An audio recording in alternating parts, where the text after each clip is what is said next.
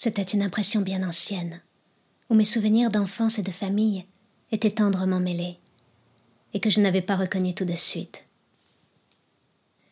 Je m'étais au premier instant demandé avec colère quel était l'étranger qui venait me faire mal. Cet étranger, c'était moi-même, c'était l'enfant que j'étais alors, que le livre venait de susciter en moi, car, de moi ne connaissant que cet enfant, c'est cet enfant que le livre avait appelé tout de suite, ne voulant être regardé que par ses yeux, aimé que par son cœur, et ne parlait qu'à lui. Aussi ce livre que ma mère m'avait lu haut à Combray presque jusqu'au matin, avait-il gardé pour moi tout le charme de cette nuit-là. Certes, la plume de George Sand, pour prendre une expression de Brichot qui aimait tant dire qu'un livre était écrit d'une plume alerte, ne me semblait pas du tout, comme elle avait paru si longtemps à ma mère avant qu'elle modelât lentement ses goûts littéraires sur les miens, une plume magique. Mais c'était une plume que sans le vouloir j'avais électrisée, comme s'amusent souvent à faire les collégiens. Et voici que mille riens de Combray et que je n'apercevais plus depuis longtemps, sautaient légèrement de même, et venaient à la queue se suspendre au bec aimanté en une chaîne interminable et tremblante de souvenirs. Certains esprits qui aiment le mystère veulent croire que les objets conservent quelque chose des yeux qui les regardèrent, que les monuments et les tableaux ne nous apparaissent que sous le voile sensible que leur ont tissé l'amour et la contemplation de tant d'adorateurs pendant des siècles. Cette chimère deviendrait vraie s'il la transposait dans le domaine de la seule réalité pour chacun, dans le domaine de sa propre sensibilité. Oui, en ce sens-là, en ce sens-là seulement, mais il est bien plus grand. Une chose que nous avons regardée autrefois, si nous la revoyons, nous rapporte avec le regard que nous y avons posé toutes les images qui le remplissaient alors. C'est que les choses, un livre sous sa couverture rouge comme les autres, sitôt qu'elles sont perçues par nous, deviennent en nous quelque chose d'immatériel, de même nature que toutes nos préoccupations ou nos sensations de ce temps-là, et se mêlent indissolublement à elles. Tel nom lu dans un livre autrefois contient entre ses syllabes le vent rapide et le soleil brillant qu'il faisait quand nous le lisions. Dans la moindre sensation apportée par le plus humble aliment, l'odeur du café au lait, nous retrouvons cette vague espérance d'un beau temps qui si souvent nous sourit, quand la journée était encore intacte et pleine dans l'incertitude du ciel matinal. Une lueur est un vase rempli de parfums, de sons, de moments, d'humeurs variées, de climats. De sorte que la littérature qui se contente de décrire les choses d'en donner seulement un misérable relevé de lignes et de surfaces, et celle qui, tout en s'appelant réaliste, est la plus éloignée de la réalité.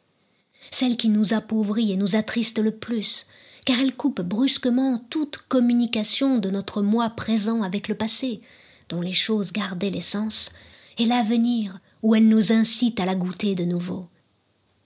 C'est elle que l'art digne de ce nom doit exprimer. Et s'il y échoue, on peut encore tirer de son impuissance un enseignement, tandis qu'on n'en tire aucun des réussites du réalisme, à savoir que cette essence est en partie subjective et incommunicable. Bien plus, une chose que nous vîmes à une certaine époque, un livre que nous lûmes, ne reste pas uni à jamais seulement à ce qu'il y avait autour de nous, il le reste aussi fidèlement à ce que nous étions alors, il ne peut plus être repassé que par la sensibilité, par la personne que nous étions alors. Si je reprends, même par la pensée, dans la bibliothèque François le Champy, immédiatement en moi un enfant se lève, qui prend ma place, qui seul a le droit de lire ce titre, François le Champy, et qui le lit comme il le lut alors, avec la même impression du temps qu'il faisait dans le jardin, les mêmes rêves qu'il formait alors sur les pays et sur la vie, la même angoisse du lendemain.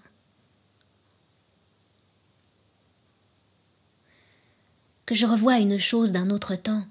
c'est un jeune homme qui se lèvera, Et ma personne d'aujourd'hui n'est qu'une carrière abandonnée qui croit que tout ce qu'elle contient est pareil et monotone, mais d'où chaque souvenir, comme un sculpteur de Grèce, des statues innombrables.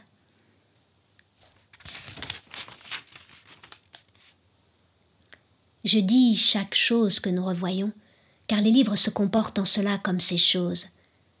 La manière dont leur dos s'ouvrait, le grain du papier, peut avoir gardé en lui un souvenir aussi vif de la façon dont j'imaginais alors Venise et du désir que j'avais d'y aller que les phrases mêmes des livres. Plus vif même, car celles-ci gênent parfois, comme ces photographies d'un être devant lesquelles on se le rappelle moins bien qu'en se contentant de penser à lui. Certes, pour bien des livres de mon enfance, et hélas pour certains livres de Bergotte lui-même, quand un soir de fatigue il m'arrive de les prendre, ce n'est pourtant que comme j'aurais pris un train dans l'espoir de me reposer par la vision de choses différentes, et en respirant l'atmosphère d'autrefois. Mais il arrive que cette évocation recherchée se trouve entravée au contraire par la lecture prolongée du livre, il en est un de Bergotte qui, dans la bibliothèque du prince, portait une dédicace d'une flagornerie et d'une platitude extrême, lu jadis un jour d'hiver où je ne pouvais voir Gilberte, et où je ne peux réussir à retrouver les phrases que j'aimais tant. Certains mots me feraient croire que ce sont elles, mais c'est impossible. Où serait donc la beauté que je leur trouvais? Mais du volume lui-même, la neige qui couvrait les Champs-Élysées le jour où je le lus n'a pas été enlevée. Je la vois toujours. Et c'est pour cela que si j'avais été tenté d'être bibliophile comme l'était le prince de Guermantes, je ne l'aurais été que d'une façon particulière. Même cette beauté indépendante de la valeur propre d'un livre et qui lui vient pour les amateurs de connaître les bibliothèques par où il a passé, de savoir qu'il fut donné à l'occasion de tel événement par tel souverain à tel homme célèbre, de l'avoir suivi de vente en vente à travers sa vie, cette beauté historique en quelque sorte d'un livre ne serait pas perdue pour moi. Mais c'est plus volontiers de l'histoire de ma propre vie, c'est-à-dire non pas en simple curieux, que je la dégagerai et ce serait souvent non pas à l'exemplaire matériel que je l'attacherais, mais à l'ouvrage, comme à ce François le Champy, contemplé pour la première fois dans ma petite chambre de Combray, pendant la nuit peut-être la plus douce et la plus triste de ma vie, où j'avais hélas, dans un temps où me paraissaient bien inaccessibles les mystérieux guermantes,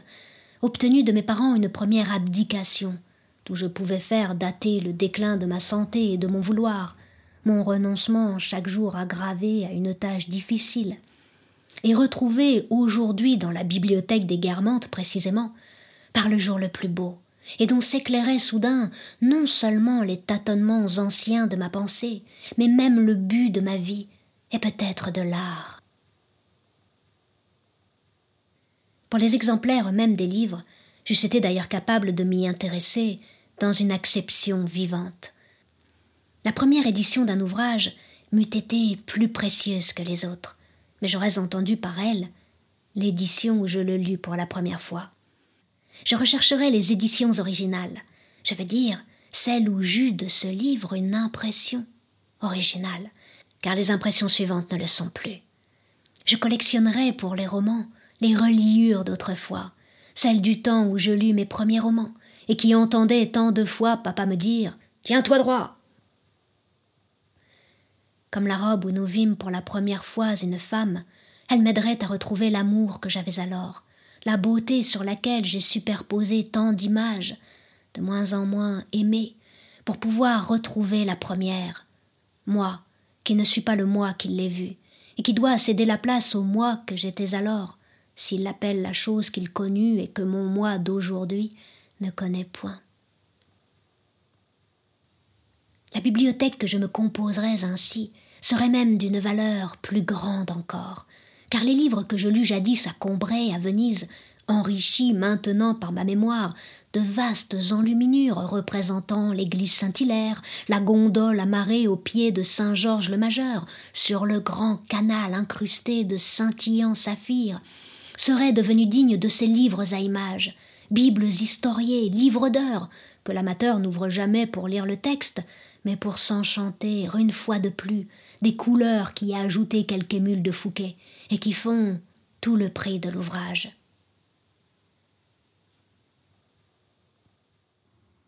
Et pourtant,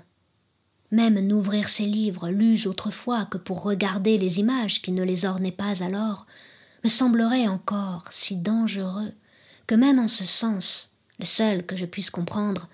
je ne serais pas tenté d'être bibliophile. Je sais trop combien ces images laissées par l'esprit sont aisément effacées par l'esprit. Aux anciennes, il en substitue de nouvelles qui n'ont plus le même pouvoir de résurrection. Et si j'avais encore le François le Champy que maman sortit un soir du paquet de livres que ma grand-mère devait me donner pour ma fête, je ne le regarderais jamais. J'aurais trop peur d'y insérer peu à peu mes impressions d'aujourd'hui, jusqu'à en recouvrir complètement celles d'autrefois. J'aurais trop peur de le voir devenir à ce point une chose du présent, que quand je lui demanderais de susciter une fois encore l'enfant qui déchiffra son titre dans la petite chambre de Combray. L'enfant, ne reconnaissant pas son accent, ne répondit plus à son appel, et resta pour toujours enterré dans l'oubli.